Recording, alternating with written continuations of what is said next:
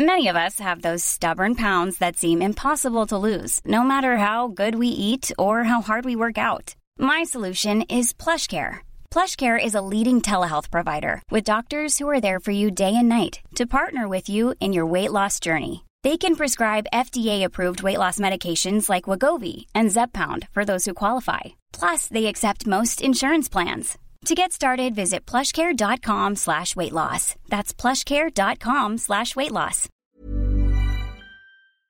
Dr. Alan Stern, director de la misión espacial New Horizons. Hola, soy Alan. No te pierdas mi entrevista en Coffee Break.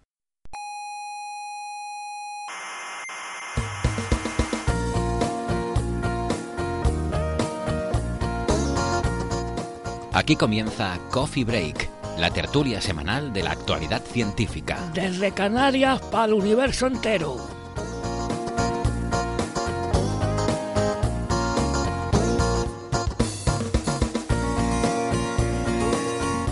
Saludos cientófilos de la galaxia. Aquí estamos de nuevo con las noticias científicas de la semana. Hoy eh, les traemos más debates que más debate que conclusiones, la verdad.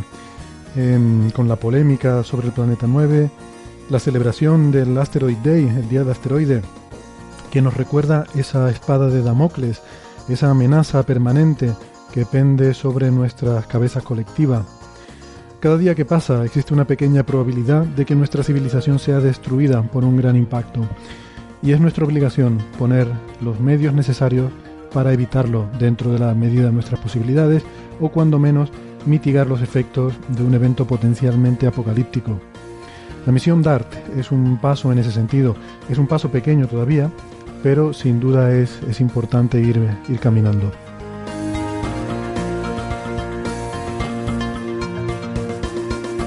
Permitan que les recuerde que nos pueden escuchar en iVoox y en iTunes, que se pueden suscribir si les gusta el programa y así se les descarga en su móvil y lo pueden escuchar en cualquier momento. Si tienen cualquier duda sobre cómo suscribirse o cómo contactarnos, pueden consultar toda la información en nuestra página web señalirruido.com.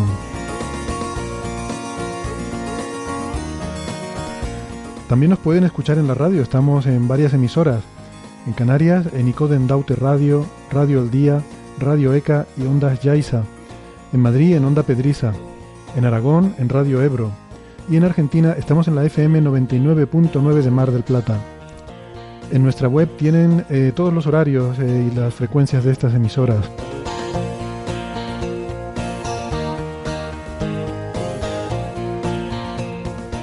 Bueno, pues vamos a empezar ya con la tertulia. Hoy estoy muy acompañado y bien acompañado. Bien acompañado es lo habitual, suelo estar siempre bien acompañado. Pero además estoy muy acompañado porque mm, hoy tengo conmigo aquí en la Sala Omega, bueno, antes que nada quiero dar la bienvenida a un invitado nuevo, a mi tocayo Héctor Vives. Eh, hola. Buenas. Hola, tocayo. Nos vamos a liar. es la primera vez que traemos otro Héctor al programa. Y, pero quizás sería mejor decir tu, eh, tu alias de Twitter, Sí, mejor. Arroba- Dark Sapiens. Dark Sapiens. Probablemente el, el alias más molón de, de todos los que tenemos aquí. Un servidor es simplemente arroba hsocasnavarro. Eh, Javier Licandro. Arroba Javier Licandro. Arroba Javier Licandro. Que me lo voy a cambiar porque Bienvenido de vuelta. me vas a poner anónimo. Dark Anónimo. Dark. Carlos Westendorf, arroba cwesten. Hola, Muy- Carlos. Muy buenas, ¿qué tal? Y también Bernabé Cedrés, arroba Norgal. Hola, Bernabé. Hola, ¿qué tal? Es un honor que me hayas invitado y un honor que no merezco y créanme que sé lo que digo cuando digo que no me lo merezco. Ya, pero hoy habiendo tanta gente, en- hoy entra cualquiera. Y también... Y también desde Valencia, por videoconferencia, tenemos a Alberto Aparici, eh, arroba Ciencia Brújula, o Brújula Ciencia, no, Ciencia Brújula. Hola, Alberto. Hola, muy buenas. Ciencia brújula. Todo el mundo se lía, ¿eh? Yo el primero. Sí, sí, porque el, el programa que haces en Onda Cero es la brújula de la ciencia, entonces por eso me, me lío un poquito.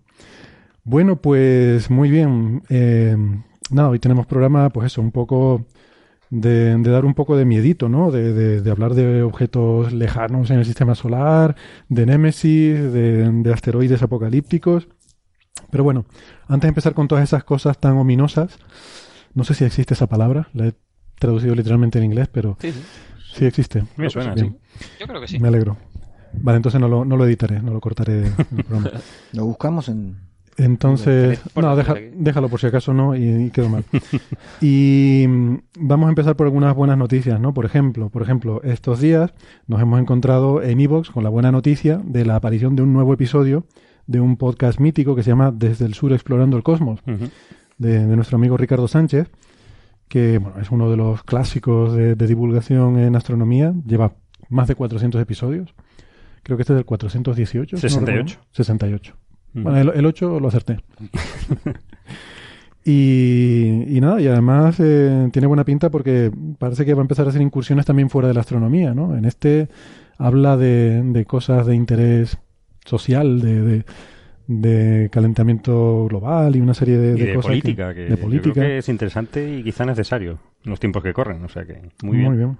Pues nada, mucho ánimo y, que, siga yendo bien el, programa desde, el sur. Eh, y luego también queríamos comentarles que nada, también pues ya mañana empezamos de nuevo, llega nuestra segunda serie de observaciones de la estrella de Tabi. Nos vamos a La Palma, al Observatorio del Roque de los Muchachos, a hacer observaciones durante otra semanita. Y creo que mañana eres tú, ¿verdad, Carlos? Tú eres el primero. Andrés también. Andrés. Y luego el sábado viene Carlos González. Tú venías el viernes. Yo, sí, yo voy el viernes, luego Carlos González y luego Marian el... Y luego Marian el domingo. El domingo, sí. Bueno, ahí iremos haciendo los turnos. Bueno, el único que puedo observar ahí es Carlos y Andrés. Sí, sí, claro. Bien, bien. ¿Y ustedes para qué van? Yo para hacer bulto, Me han dicho que hay una máquina en expreso y vamos, como un loco. En Twitter también los vídeos. Sí. sí, bueno, sí, también es verdad. Habrá que tuitear algo, claro. Alguien, alguien tendrá que tuitear las cosas. Eh, bueno, entonces, temas para, para, hoy, pues teníamos pendiente hablar de un, un, nuevo artículo que ha salido que tiene que ver con el planeta 9. A mí no me gusta mucho llamarlo planeta 9 porque planetas 9 hay muchos, y, y, de hecho hoy es buen ejemplo porque vamos a hablar de otro, Planeta 9, entonces nos podemos liar. Eh, entonces siempre he dicho que me gusta este en particular llamarlo el objeto de Brown y Vatican, que son los que propusieron, esto es algo más concreto, ¿no? Planeta 9 es una cosa tan ambigua. Esta gente dijeron, no, un objeto de 10 masas terrestres a 500 unidades astronómicas con tales parámetros orbitales. Bueno, es una cosa concreta, ¿no? Eh, entonces ha salido un, un artículo eh, de un survey, uno de estos eh, de estas exploraciones de, de, una gran región del cielo que se llama OSOS. Eh, no sé si alguien se acuerda del acrónimo, lo tengo por aquí. Um, Outer Solar System Origin Survey. Y bueno, han observado un montón de objetos desde 2013. Y bueno, acaban de sacar un artículo en el que ponen en cuestión los, eh, la, fin, las evidencias que habían puesto sobre la mesa Brown y Vatican para sugerir que existía ese planeta. Entonces, bueno, no sé, ¿qué, ¿qué, opinión les merece? Héctor, tú has seguido mucho este asunto, sí, estoy siguiendo bastante porque es que unos días antes de salir en Archive, o sea, el preprint de este artículo de Osos, justo Brown publicó uno, bueno, le aceptaron uno en su revista, con el correspondiente, en el que precisamente servía de contraargumento al paper posterior de Osos. O sea, que Brown puede viajar en el tiempo. O sea, publicó antes el contraargumento. en mayo el artículo a lo mejor ya solía algo de este, este asunto. por resumir el problema es, el paper nuevo es un, un survey, que es una campaña de observación y catalogado, donde descubren, creo que eran 800 objetos nuevos, y tenían muy bien caracterizados las zonas del cielo que observan, eh, con qué eficiencia observan cada zona, dónde descubren mejor unos objetos que otros porque esto no está bien detallado para todos los otros surveys que se han ido haciendo. Entonces el problema está, la hipótesis principal, la que llevó a proponer el planeta de Brown y Badgin, eh, lo que se veía era una agrupación de órbitas en objetos con distancia promedio del Sol mayor de 250 unidades astronómicas. Entonces, lo que decía el paper nuevo es que dice, si usamos nuestra, nuestros objetos como muestra independiente de los que había descubiertos antes, nosotros no vemos los cuerpos tan lejanos agrupados de esa forma. Mm. Entonces de ahí la noticia saltó a... ¡Oh! No, existe. tal agrupación. Entonces hay que llevar cuidado porque, claro, eh, en realidad de esos cuatro, de los cuatro objetos que cumplen las condiciones de tener distancia promedio mayor que tal y eso, en realidad sí que cuadran con las predicciones del planeta propuesto por Brown y Battigen tres de ellos cuadran y uno de ellos no. Entonces, si solo cuentas esos, dices, no están agrupados en el mismo sitio. Pero por otro lado, el modelo tampoco dice que todos vayan a estar agrupados en el mismo sitio. Hmm. Porque hay objetos... De- déjame dar un pasito atrás y resumir un poco que el, el argumento original de, de Brown y, y Vatican en su artículo es que había seis objetos transneptunianos, o sea, objetos de estos del, también se llama el cinturón de Kuiper, esta nube que hay, ¿no? Más allá de Plutón, de, de piedrecitas, pues había seis, eh, además dos de ellos bien conocidos, eh, y otros cuatro que se habían descubierto recientemente, había seis que compartían unos parámetros orbitales muy similares, o sea, que tenían eh, el perihelio en el mismo sitio, que tenían la inclinación orbital parecida, que hacían, que cruzaban, no recuerdo si de sur a norte, la Sí. eclíptica, o sea, que tenían unos parámetros muy parecidos, ¿no? Y parecía mucha coincidencia que esos seis objetos eh, tuvieran esos parámetros tan, tan parecidos, y eso se podía explicar haciendo simulaciones. eh, llegaban a la conclusión de que un planeta con determinadas propiedades podía dar lugar a esa agrupación. Entonces solo hay esos seis objetos, y ahora lo que está diciendo es que este survey ha encontrado otros que también cumplirían las condiciones de estar en, Sí. en la zona de influencia del planeta y de esos cuatro, pues hay tres que cumplen y uno que no, el agrupamiento. Sí, es que hubo varias predicciones porque, claro, conforme fueron refinando el modelo, primero tenían esos seis, luego sacaron otro artículo diciendo oh, no solo estarían agrupados en la dirección opuesta a la de la órbita del planeta este propuesto, sino que habría alguno alineado en la misma dirección al ser pastoreados. Entonces, el año, o sea, en este mayo ya había 10 objetos, no 6. Había, creo que eran 9 agrupados en, cualquier agrupación original pero uno de ellos estaba en la agrupación opuesta, orientado en la misma dirección que el planeta hipotético. Uno de los que había orientados en la agrupación original era de hecho del Survey Osos ya. Entonces, había 10 que cumplían las predicciones del modelo. El Survey nuevo detecta 4 que uno ya estaba. De los, dos, de los tres restantes, uno está orientado en el mismo grupo que los originales, otro en orientación que seguiría el planeta hipotético y otro perpendicular.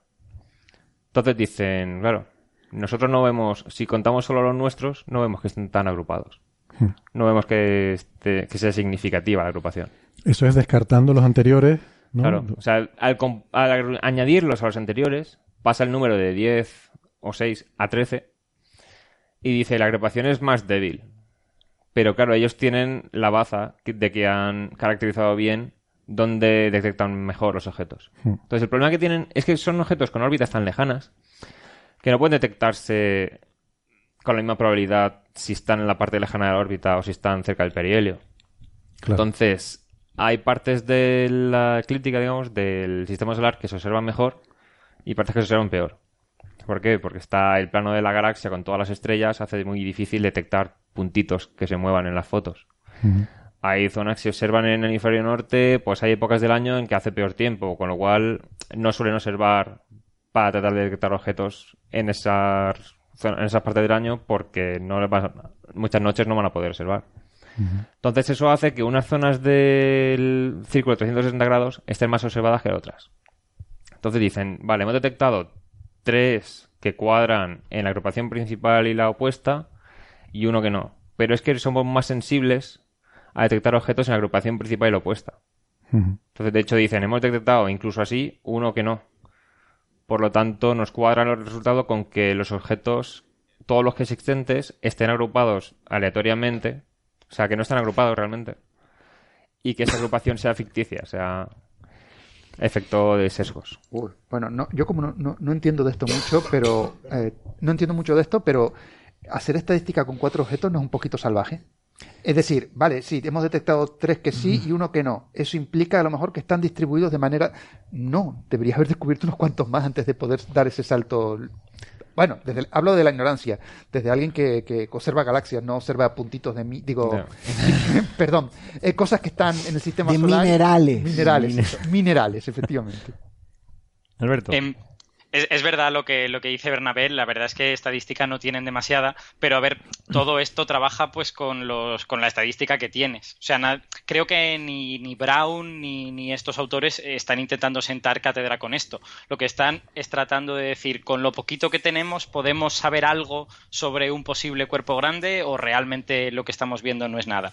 Y yo creo que, que estos, que esta gente de- del Survey Osos tiene un punto, porque realmente han evaluado muy bien los sesgos, lo han mirado con mucho detalle y lo que han hecho es poner sobre la mesa este asunto. Han dicho, a ver, a partir de ahora, los que queramos ver estas cosas en los confines del sistema solar, vamos a tener que evaluar muy bien los sesgos y vamos a tener que poner una, un, un capitulito en nuestro paper de cuáles son los sesgos para que la gente sepa si esto es probable, es improbable o cómo funciona. Y yo creo que para ellos es más importante lo último que ha dicho Héctor, es decir, que ellos ven una serie de cosas y es verdad que tres de los cuerpos que ven eh, con los parámetros interesantes coinciden con lo que habría que ver si existe este planeta de Batygin y Brown y hay uno que no. Pero ese no es el argumento más fuerte para ellos. Para ellos el argumento más fuerte es lo de, pero es que precisamente nuestros sesgos hacen que sea más probable ver estos que ver el otro. Mm. Y entonces dan un pequeño salto en el vacío, que es el que yo les compro menos. En ese salto en el vacío dicen, y los sesgos de otros, de otros catálogos deben de ser o pueden ser parecidos a los nuestros. Y a lo mejor por eso estamos viendo esta agrupación. Y ese es el que me parece que es un poquito más complicado, porque los eh, otros catálogos no están evaluados. Eh, eso sí tiene una justificación.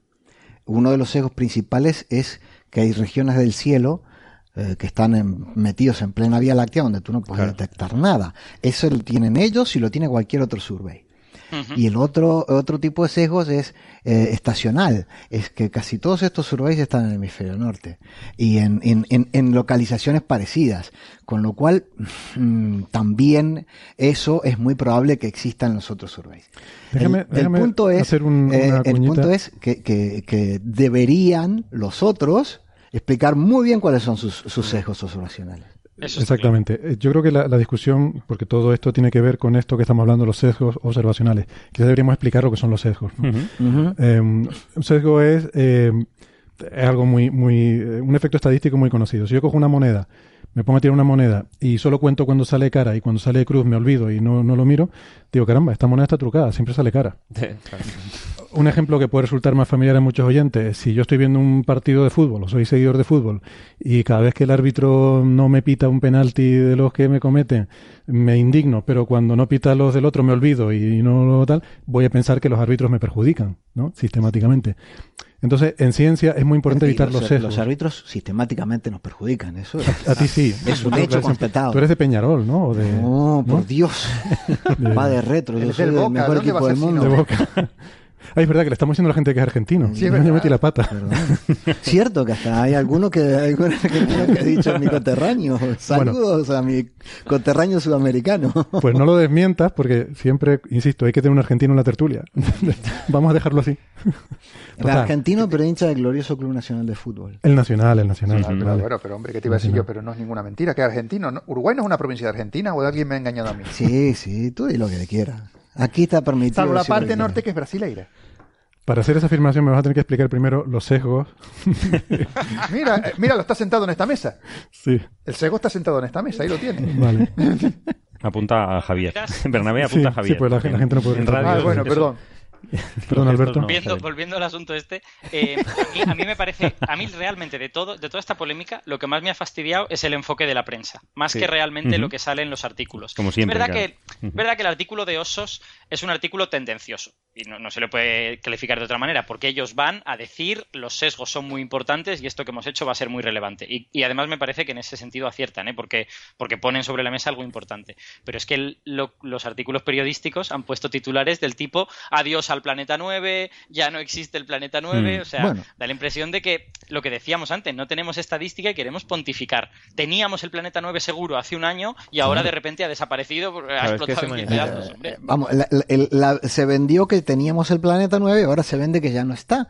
Cuando ni, ni en un caso ni en el otro tenemos ni la estadística ni el trabajo suficientemente desarrollado todavía. La noticia original era un planeta en estas condiciones podría explicar un alineamiento que observamos. No hay un planeta nuevo en el sistema solar. Exacto. Pero los artículos de prensa era hay un artículo. Entonces esto crea a la gente una confusión. De hecho he visto casos que dicen los astrofísicos dan por sentado una cosa y unos meses más tarde dan por sentada la contraria. es que cuando el primer autor del artículo dice, no, es que yo estoy seguro que dentro de unos meses lo vamos a descubrir. Pero es que lo dice por una serie de razones que no hemos discutido todavía. Porque el planeta este no explica solamente la alineación de estos objetos, sino que les predecía cosas que, claro, eh, él es más teórico. Es más de simulaciones. Es más de simulaciones. Y Brown es más observacional.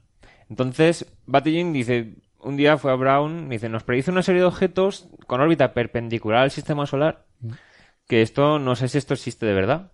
Entonces Brown dice, uy, a mí me suena que hay objetos así. Se ponen a mirar, dice, sí, había como cinco objetos que tenían un plano perpendicular al de los planetas y que iban como también a 90 grados respecto a la agrupación y el planeta hipotético. Entonces, ponen las posiciones en la gráfica, ponen el semieje mayor y la inclinación y tal, respecto a los objetos predichos por la simulación. Y ven y les cuadran justamente en otras agrupaciones extras que eran las que decían no sé si existe. Entonces fue cuando vieron eso que como les predecía cosas que existían cuando ellos no iban a explicar eso, sino que iban a explicar otra cosa. Eso fue lo que le hizo ya empezar a creérselo. Bueno, pero eso, eh, ellos ya hablaban de que lo iban a encontrar antes de, que, de ese trabajo. ¿eh? No, es que ya había... el primer trabajo ya se vendió como ahí está el planeta 9. No, no, el primer, eso es el primer trabajo. Estos cinco cuerpos perpendiculares, de hecho fue lo que les motivó a publicarlo. Yo, si me, si me permitís, en 2014, cuando, cuando, cuando solo se había descubierto Sedna y este 2012 VP-113, que fueron los, los primeros, ya se decía que había un planeta 9. Lo que pasa es que, hace falta... un paper de no Trujillo no podían afirmar nada y no había paper ni había nada. Sí, hay, un paper anterior, sí, de Trujillo y Shepard. creo que eso. Que, que básicamente lo, lo, desmintieron, ¿no? Brown y, sí. y ¿no? Dijeron que no, no podía ser ese, entonces pusieron el suyo, ¿no? Es que aquí otro tema. O sea, estos objetos eh, otra cosa que tienen es el perihelio, el punto más cercano al Sol, está muy lejos. Entonces, normalmente con objetos tan lejanos, piensas, pues los planetas gaseosos los han expulsado hacia eh, los confines del sistema solar. Pero claro, una órbita es si tú la perturbas en un sitio, la cambias de forma, pero vuelve a pasar por ese sitio. Entonces, algo ha modificado las órbitas desde más lejos que Neptuno, porque si no seguirían llegando a la órbita de Neptuno. Entonces hace falta algo que perturbe los objetos estos lejanos más allá de Neptuno. Entonces se propuso que a lo mejor había un planeta en una órbita circular más lejos o que en el origen del sistema solar, cuando estábamos en un cúmulo, las estrellas habían ido modificando las órbitas de los planetas, de los planetas enanos, lejanos, y se habían quedado como están ahora, así. Entonces hace falta algo. Dime. Alberto. Eh, no, no, no, continúa, continúa. Ah, cuando, cuando termines comento. Sí, pues era eso. O sea, el tema es que ya desde 2014 y tal, se está proponiendo un planeta porque es que o había sido en el origen del sistema solar con estrellas en el cúmulo cerca, o había pasado una estrella en algún, momento de la historia del sistema solar, o hay un planeta más lejano perturbando órbitas. Por el tema es por el perihelio tan lejano. Sí, este, esto a mí me parece un punto interesante que con el debate de Planeta 9 centrado en la propuesta de Batty y Brown a lo mejor se pierde un poco, pero realmente seguimos teniendo una población de cuerpos que en algunos sitios se les llama sednoides, porque Sedna fue, fue, el primero descubierto de ese grupo, que se caracterizan por excentricidades muy grandes y perihelios más lejanos que 50 unidades astronómicas. Eh, Neptuno está a 30 mm. y más o menos se supone que más allá de 40 la gravedad de Neptuno no debería, no debería ser capaz de modificar sustancialmente las órbitas. Entonces, si estos cuerpos nunca se acercan más de 50 unidades astronómicas, por qué están en órbitas tan excéntricas. Porque la mayor parte de modelos, o al menos yo no conozco ninguno, predicen que los cuerpos se forman en órbitas más o menos circulares y no en órbitas tan increíblemente excéntricas, porque en órbitas tan excéntricas las colisiones entre los planetesimales son, las diferencias de velocidad son muy grandes, las mm. colisiones son muy fuertes y en lugar de coalescer lo que hacen es destruirse unos a otros. Entonces, esta, esta, esta población de cuerpos de órbitas muy excéntricas eh, no nació en esas órbitas casi con toda probabilidad. La pregunta es, ¿qué narices hacen ahí?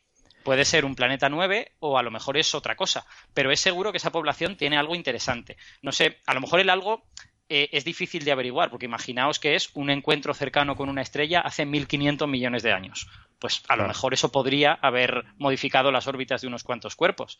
Pero igual es otra cosa. Igual es, yo qué sé, pues un, un eh, residuo de la reordenación de los planetas gigantes en el sistema solar primigenio o algo de esto. Sea, sea lo que sea, esa población contiene algo de física que es interesante. Y no se nos debe olvidar que aunque Planeta 9 de Batikin y Brown desaparezca y todo esto, eso sigue estando ahí. Mm. Y eso hay que explicarlo. No, no pueden ser objetos capturados durante el viaje del Sol por la galaxia pero son bastantes. Difícil. Muchos, sí. El, eh, Héctor eh, mm, puntualizó una cosa que, es muy importante. Héctor Vives. Héctor Vives. Dark Sapiens. Dark Sapiens. Dark Sapiens, madre mía. el, el, sistema solar no se formó en el, en el ambiente en que está hoy. La vecindad del sistema solar ha cambiado mucho. El Sol se formó en, en un cúmulo estelar, algo así como las Pléyades o similar, estrellas que se fueron separando. Es decir, mientras que ahora no tienen, no hay ninguna interacción gravitatoria con nada externo, el Sol está prácticamente un sistema aislado, no lo era eh, cuando se formaron estos objetos. ¿Sí? Ni cuando fueron eyectados. Estos, esos objetos fueron eyectados de la, de la región de los planetas gigantes en etapas muy primitivas del sistema solar, probablemente incluso cuando todavía estaba el disco gaseoso en, eh, la vuelta. Entonces, eh, hay, que, hay que ver cómo era, eh, cómo era el, el, entorno, el ambiente en el cual estaba el Sol eh, en principio. Es una cosa que vienen trabajando desde hace mucho tiempo, que tiene que ver con los que estudian la estructura de la nube de Oort y cómo, la, cómo se inyectan este, cometas desde la nube de Oort al, al interior del, del sistema solar y si hay una nube interior de Oort, que efectivamente estos objetos son objetos de la nube interior de Oort. ¿sí? Que ya fue una cosa de la cual eh, Julio Fernández hablaba hace décadas ya eh, de estos temas. no es, eh, obviamente es una población extremadamente interesante, obviamente que se puede especular mucho, cuanto menos objetos, más, más especulación. Cuando tengamos más objetos, tengamos bien estudiado todo el tema de los sesgos y demás, podremos inferir mejores cosas. Hay solo una cosa buena sobre las teorías estas de la presencia de un cuerpo planetario y demás que es un observable. Si lo descubren, ya está, se terminó la discusión. Mientras lo descubran, es una posibilidad. Eh, bueno, es como, es como ver eh, la respuesta escrita a 32 y decir, intentar averiguar cuál era la pregunta. un poco, sí. 32, pero ¿qué pregunta te lleva ese 32? No era 42. 42 es la solución. Es la respuesta. Lo, cierto es que tener, eh, si, si, si estos objetos no están eh, distribuidos con una cierta aleatoriedad, con órbitas con una cierta aleatoriedad, hay algún eh, efecto gravitacional, algún, algún perturbador gravitacional que ha actuado o que está actuando. ¿eh? se lleva a pensar que, que, puede ser un planeta el hecho de que todas estas órbitas, cuando se acercan al Sol, están todas del mismo lado. Si uno ve un mapa tridimensional y, de, las órbitas estas y lo divide eh, al, medio, izquierda, derecha, ve que eh, todos los perihelios, todos los puntos más cercanos están de un lado, de la de, los seis o los diez objetos que puede haber ahora. ¿sí? Entonces dicen, bueno, están de un lado porque cuando se acercan, el planeta que los, que los perturba tiene que estar muy lejos. Es decir, ese planeta tiene de ese lado el punto más alejado de la órbita. ¿eh? Porque si tuviera el punto más cercano o estuviera en un punto intermedio, interactuaría y lo sacaría de ahí. Sí, es eso, es, poco más que esa la historia, ¿no? Sí, pero el tema es que, bueno, las órbitas de estos objetos están muy alineadas entre sí también. O sea, es como que hay algo pastoreándolos. Y eso ya se explica menos con los sesgos observacionales, porque tú detectas objetos que pasen su punto más cercano al Sol está en la misma región, pero uno puede estar inclinado en un sentido y otro en otro. O sea, mm. el... Además, todos cruzan en la misma dirección. Claro, todos cruzan en más o menos el mismo sentido, tienen las órbitas inclinadas de la misma forma casi. Y Déjame solamente explicar por qué el sesgo es importante ahí. O sea, la cuestión es que, a primera orden, lo más básico es que cuando nosotros observamos estos cuerpos, lo más fácil es verlos cuando están cerca del Sol, o sea, en el perihelio.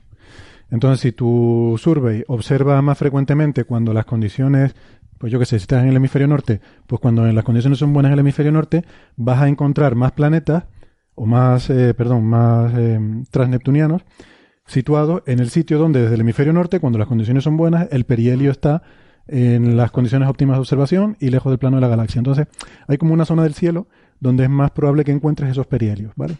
Entonces, esa sería un poco la idea de por qué eh, los sesgos te, te, pueden influir ahí.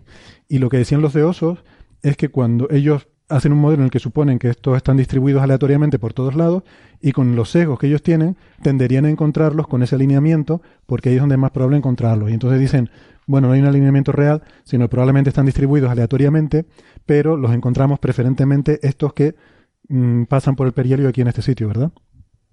Sí, efectivamente, pero una cosa sobre los sesgos de osos, yo creo que cuando entramos al detalle se vuelve eh, un poquito más resbaladizo lo que, lo que la gente de, Osos dice, porque ellos analizan los sesgos en diferentes características de la órbita, que no nos vamos a poner a explicar porque, porque estamos en radio y no tenemos dibujitos, con dibujitos sería más fácil, pero eh, una de las, eh, una de las, del de los clusterings más importantes, es decir, de los agrupamientos más importantes que afirman Brown y Batygin, es en lo que se llama la longitud del nodo, no, la, longitud del argumento. el argumento del perihelio, el argumento del perihelio, eso es.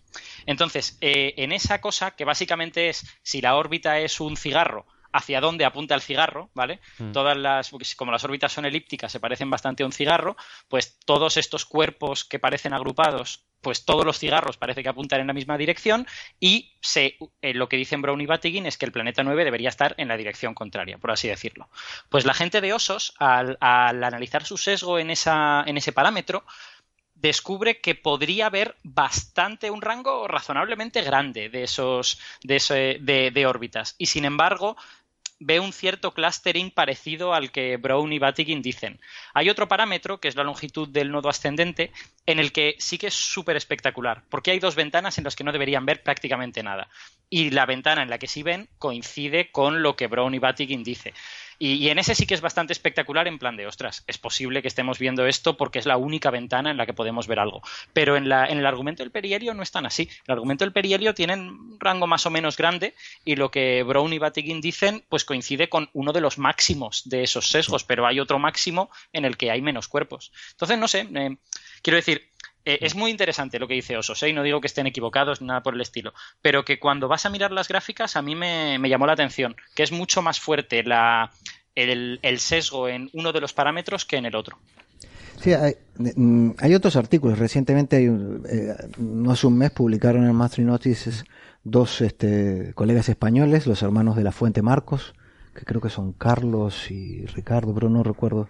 Sí, creo que lo, mencion los, mencionamos porque también algún trabajo hicieron. Con Julia, aquí en. Sí. ah, exactamente, cuando entrevistamos a Julia. Este, en donde ellos eh, dicen que la distribución que se encuentran de las distancias entre los nodos también podría indicar. Eh, podría indicar la presencia de un, de un objeto planetario entre, entre, con semieje mayor entre 300 y 400 unidades astronómicas. No es una idea loca, ¿eh?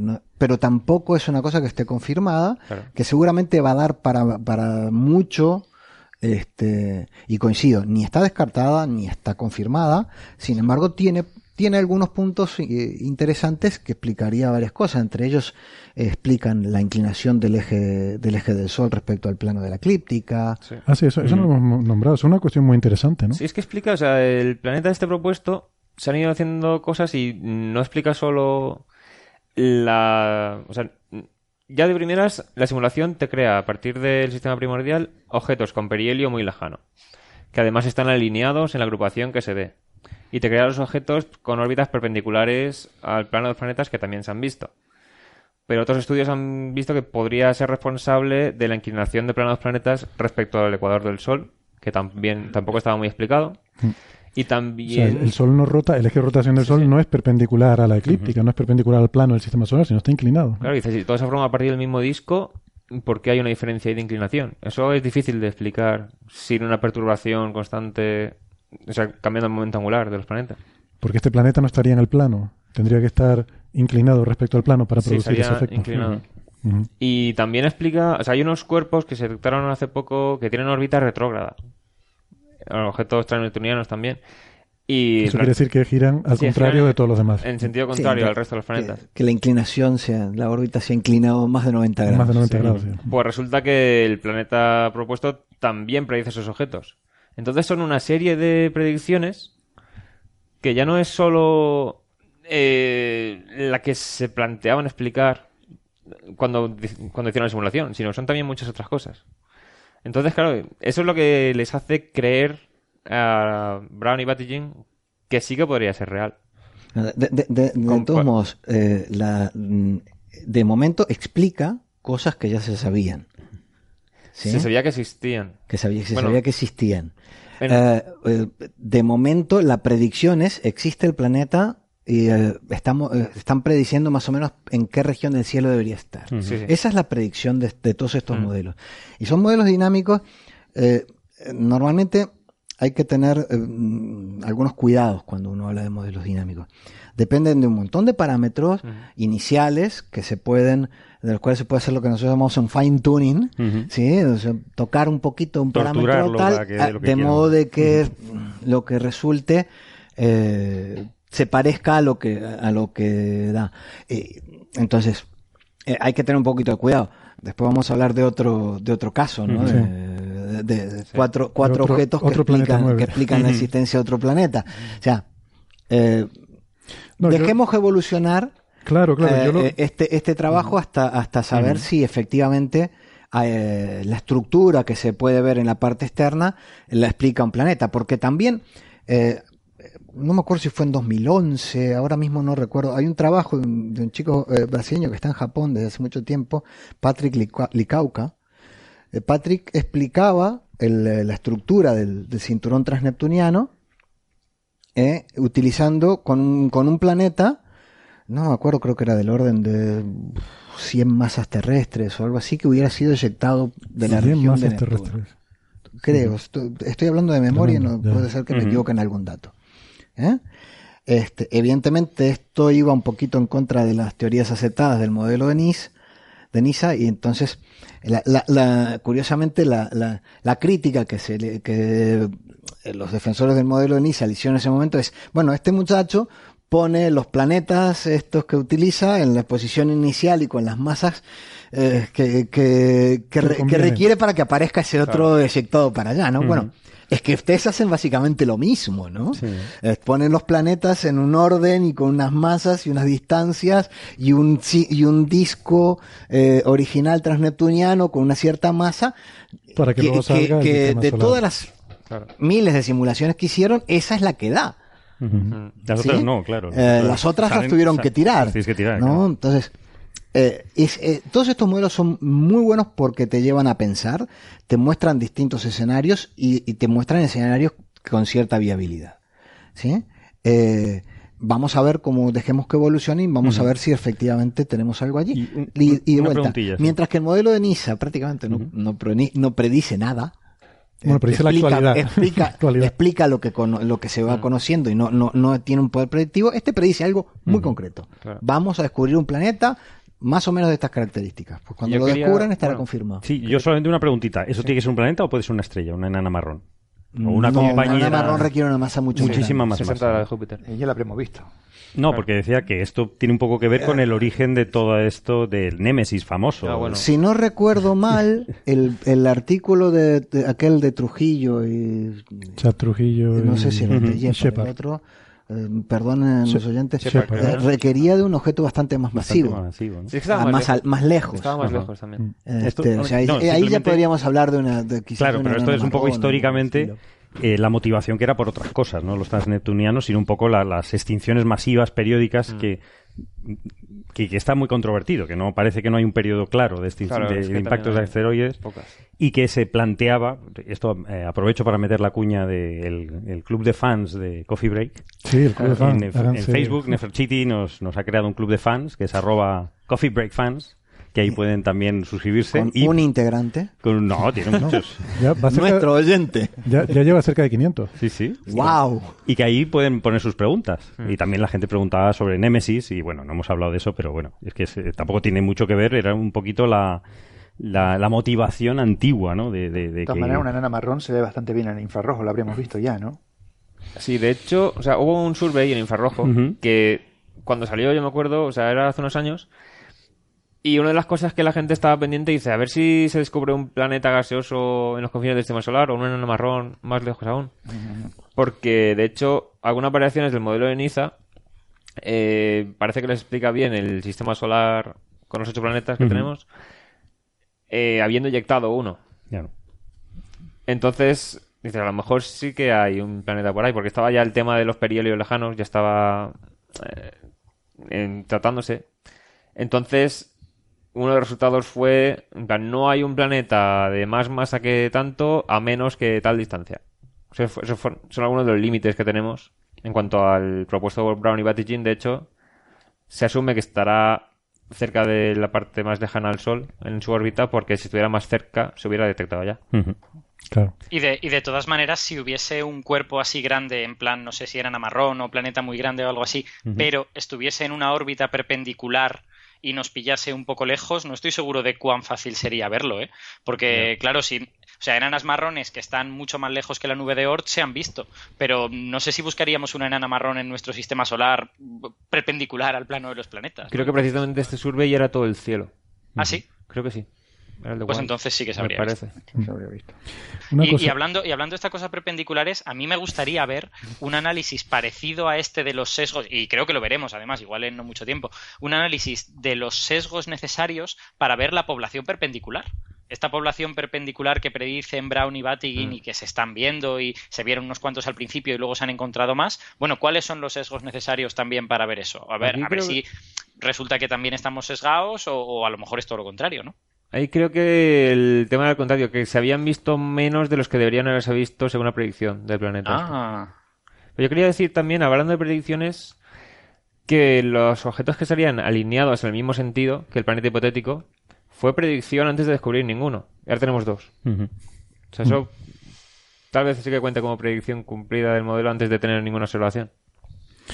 Eh, una cosa, el, mencionaba Javier que ellos ya han dicho en qué región más o menos del cielo hay que buscar este planeta, ¿no? Sí. Pero yo lo que entiendo es que lo que hay es la órbita. O sea, tenemos los parámetros orbitales de este planeta. Entonces, en principio, Tenemos un montón de zonas descartadas. Entonces la que ¿por, queda... por qué hay zonas descartadas? Por observaciones anteriores. Pues claro, hay- observaciones como la del Survey este, en plan, ya se habría visto si estuviera más cerca que esta distancia.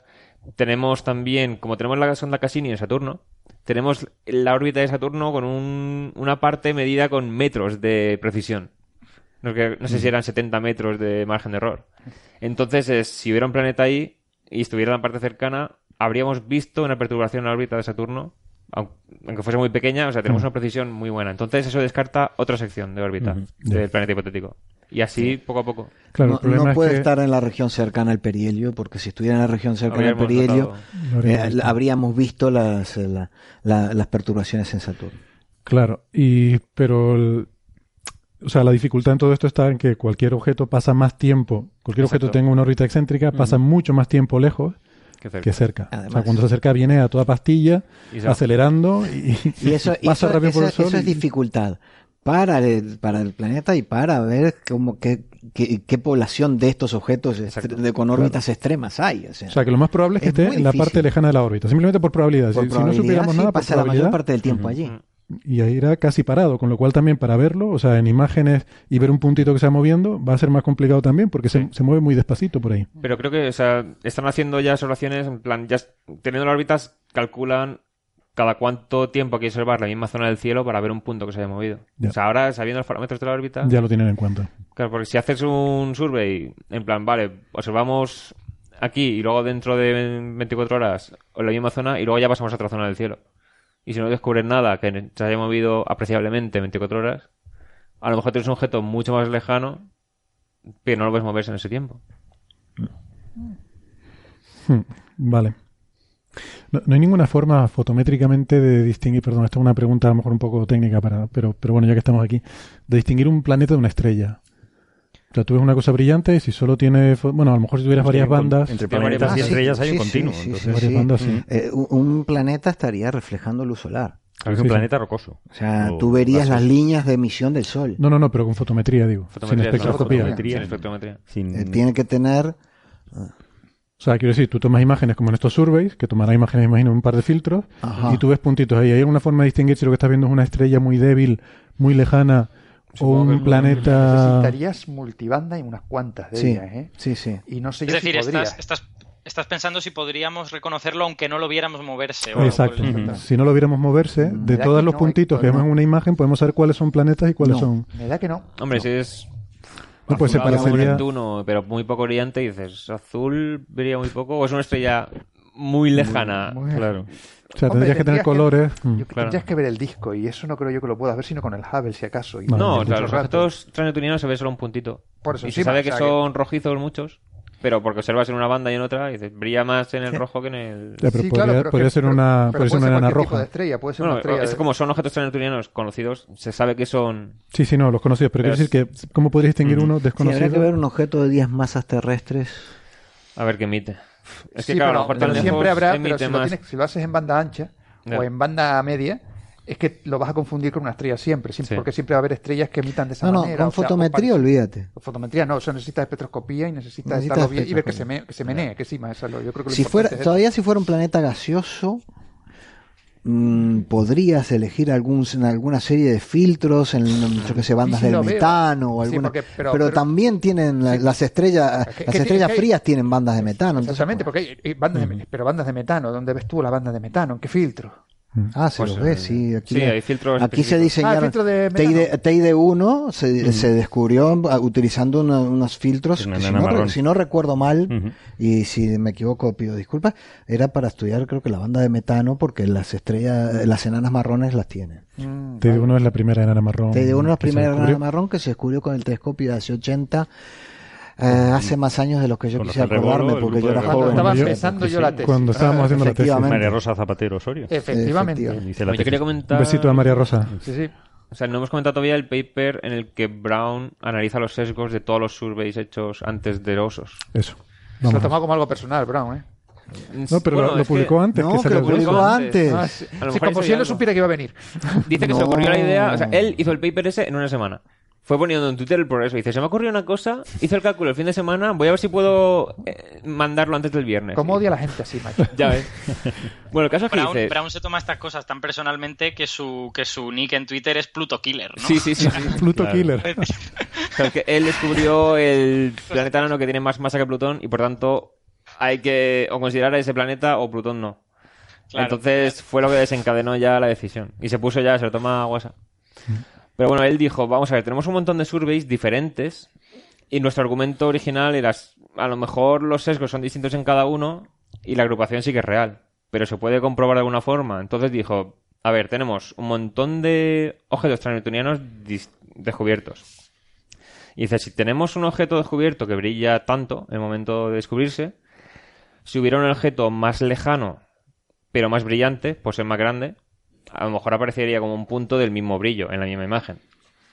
Por lo tanto, dice, vamos a usar cada descubrimiento de objeto transneptuniano como una especie de mini survey y vamos a calcular. Vamos a imaginar que los 10 objetos de órbitas lejanas están distribuidos uniformemente. Vamos a calcular pues el brillo que tendría en cada punto de su órbita y con órbitas con el perihelio distribuido en los 360 grados. Y ahora, para cada objeto transneptuniano descubierto, vamos a ver si veríamos alguno de los otros si su órbita pasara por ahí. Claro, para hacer esto dice, como he dicho antes, si es un survey en el que no observaban con el suficiente espacio de tiempo como para descubrir uno más lejano, no se detectaría, aunque le saliera la imagen. Pues para eso decide, todos los más cercanos que tal distancia los quitamos de la muestra. Todos los que están en resonancia con Neptuno, que hay unos cuantos que fueron una agrupación y pasan por la misma zona de la órbita al mismo tiempo, los quitamos también, porque si no dirá, hemos probable de detectar en esta zona. Eso los quita también. Y dice, vamos a, asumir también que si está más de 90 unidades astronómicas, no lo detectamos. Entonces, usa todos esos objetos que quedan, creo que eran más de 1000, y en todos ellos, mira, aquí se descubriría el que hemos. O sea, uno de los 10. Sí, pues lo contamos. No, pues no sale en la gráfica. Entonces, te sale para cada uno. Si tuviera cada uno de estos 10 objetos el perihelio distribuido uniformemente, a ver si sería más probable descubrirlo en unas regiones del cielo que en otras. Entonces, claro, los que están más alejados de la eclíptica, como se observan menos en... Cuanto más te alejes del plano de los planetas, menos observaciones hay. Porque si vas a buscar objetos es más probable que estén eh, en el mismo plano. Entonces, en eso sí que salía que era más probable descubrirlos donde se descubrieron. Pero los otros no era tan diferente unas regiones de otras. Entonces, al combinar para esos 10 objetos todas las probabilidades, les sale que la probabilidad de obtener esa agrupación por la forma que está hecha las observaciones, si la distribución en realidad fuera uniforme, pues es solamente del 1%. Entonces, teniendo en cuenta todos los descubrimientos que sí que se han hecho, que esos, ahí sabemos que han mirado seguro los telescopios. Si pudieran haber estado en cualquier posición de los 360 grados, eh, descubrir los de la agrupación que tenemos es la probabilidad solamente del 1% o así. Entonces le sale que por mucho que diga osos, que su survey concreto está sesgado, que lo ve normal, no es tan... O sea, no se puede No- no aceptar el paso de decir todos los demás están igual de sexa- de sesgados. Sí, hay una frase suya que he visto por aquí en un artículo de prensa que, mm, Ciencia que dice, del New York dice Times, esa. su esta es de mm, no, esta es de Sky, a ver. No, es que. Ah, New no, esta es de Times, Science. eh, ¿Eh? lo del- eh, mm, hay mucho mucho de ciencia en, en periódicos en todas estas historias que no me. Sí, no, luego hablamos de ciencia en periódicos. Eh, no, entonces aquí en- no es en Science, pero en la revista Science eh, ponen unas declaraciones, ¿no? En la que Brown dice su principal conclusión, refiriéndose al artículo de osos, es que sus observaciones están mm, desesperadamente, se- o sea, tienen un sesgo, digamos, in- in- infranqueable, ¿no? In- insuperable, no, Insuperable, Insuperable, quizá, sí. ¿no? no, incorregible. Ah, Hopelessly, pero no. Ah, sí. Eh, y es cierto, dice, pero entonces hacen un salto de fe de que el, todo, el- todo el mundo, todos los demás, deben estar también cejados. Bueno, Eh, de- demuestra que el tuyo no está sesgado. Es más Bueno, fácil. claro, Claro, lo, es lo que, dice es son que tantos independientes, él lo que hizo dice, pues Cada uno tiene su todos los descubrimientos Claro, que se han hecho, si- ahí se ha mirado seguro. Si, y hay, ya si está. alguien comparte eh, la- eh, cosas que, son independientes del, de- de- independientes del survey, tendrán los mismos sesgos. Vale, y, y yo quería entonces, eh, el resumen de todo esto es que vemos titulares de prensa hace un año diciendo se ha descubierto un Mm. planeta 9 y ahora no existe el planeta 9. Ujú. Y, y vamos dando tumbos, ¿no? Y por eso la gente cuando ve las noticias de ciencia que se dan por ahí en los medios de comunicación, ot- en otros medios de comunicación que no somos nosotros, pues dicen, "Eh, los científicos van dando tumbos, es que no tienen ni idea. Y, y bueno, es, verdad. Claro, y, y- es verdad, o sea, estas cosas no tenemos ni idea, entonces vamos poco a poco avanzando y, bueno, hay una hipótesis. O sea, lo del planeta 9, lo del planeta este de Brown y Vatican, es una hipótesis eh, que, bueno, habrá que ver si se confirma o no. Y lo que dicen los de osos, pues, bueno, debilita un poco o ponen, ponen trabas a, a las razones que llevaban a sospechar que, que esta hipótesis puede ser cierta, pero tampoco la desmiente. Claro. O sea, de hecho, todos los objetos que han descubierto de esta distancia cuadran con el, con el modelo. Entonces, Claro. En el, en el asunto este de la prensa, yo creo que no podemos dar un mejor consejo a nuestra audiencia que que simplemente miren qué prensa leen y ya está. O sea, está si claro. también lo hacen cuando leen prensa de política o de fútbol, porque saben que algunos dicen barbaridades, pues que sepan que hay prensa supuestamente científica que no es demasiado fiable y otra, sin embargo, que sí lo es. Y Mm. cuando vean titulares que luego se desmienten a sí mismos un año después, que pongan a ese medio en la lista de no demasiado fiable. Se descubre agua en medio Marte. agencia de prensa que también Todos los años descubrimos Agua agua en Marte. Marte. Efectivamente. Yo lo que con- lo aconsejaría es eh, pasar del titular.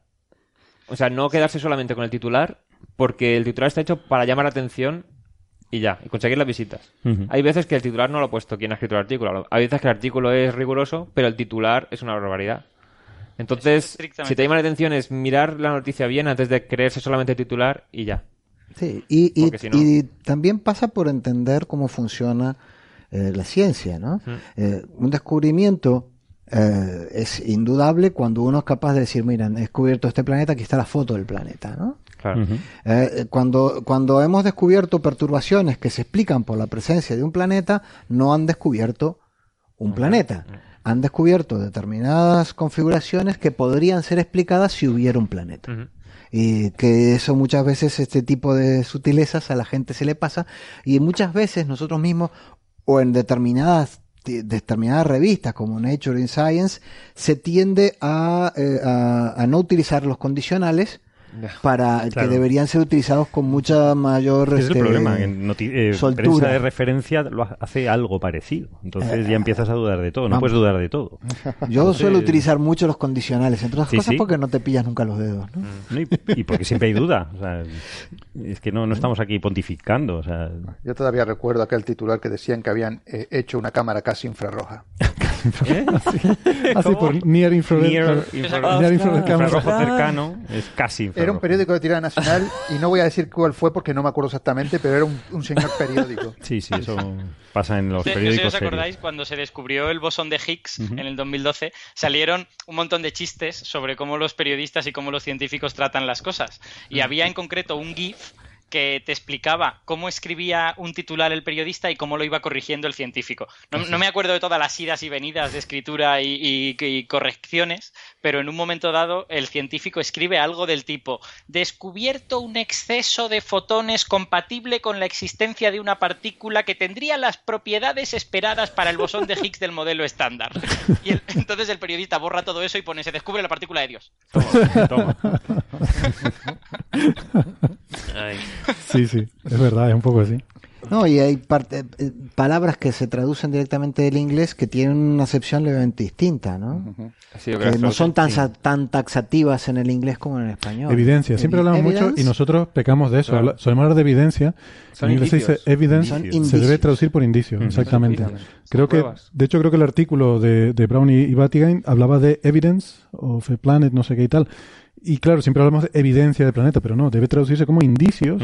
Claro. porque es una palabra mucho más, eh, mucho, es mucho más fuerte en español. Es más fuerte, decir claro. evidencia, que probablemente es la raíz etimológica de la palabra, porque cuando algo es evidente, eh, quiere decir que, que es cierto, ¿no? Es obvio. Es No, obvio, cierto. Sí, es no hay ni que más- explicarlo, es obvio.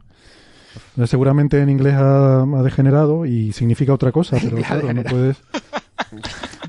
Hay que seguir la etimología, a lo mejor el castellano es el que ha degenerado, hombre, no me seas bestia. No, no, no, no digo el idioma inglés, digo que en inglés esa- ese término ha degenerado desde su significado original, desde su raíz latina, ha degenerado a otra a otra o a lo mejor ha sido al revés. Ha sido la raíz. Dejémoslo, dejémoslo en se ha modificado. Se ha modificado. Sí, sí, vale, estoy de acuerdo. Vamos a dejarlo así. Vamos. Bueno. Venga, perdona, Héctor. Pero no- Prometí que no me iba a meter contigo y mira, lo estoy haciendo. Mira. Perdona.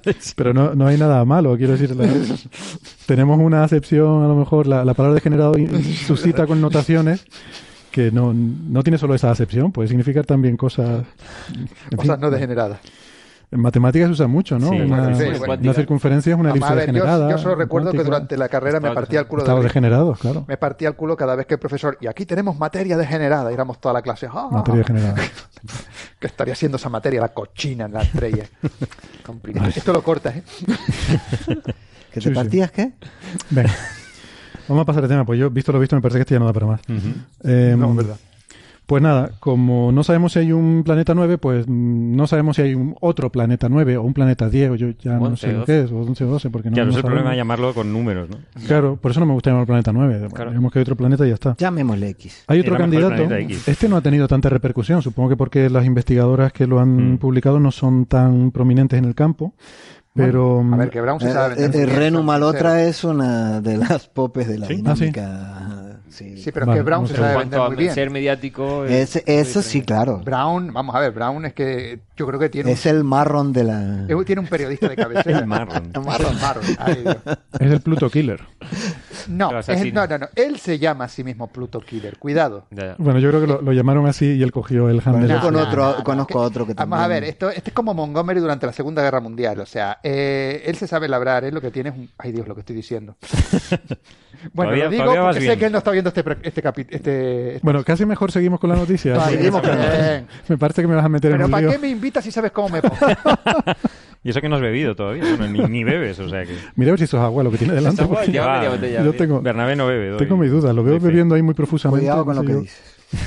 Bueno, que, a ver, hay un artículo que, que ha salido por dos investigadores que se llaman Kat Volk y Renu Malotra, que yo no, no la conocía, pero me, dice Javier que Malotra, que es Malotra la es muy conocida en el campo, es es, muy una de las veteranas investigadoras.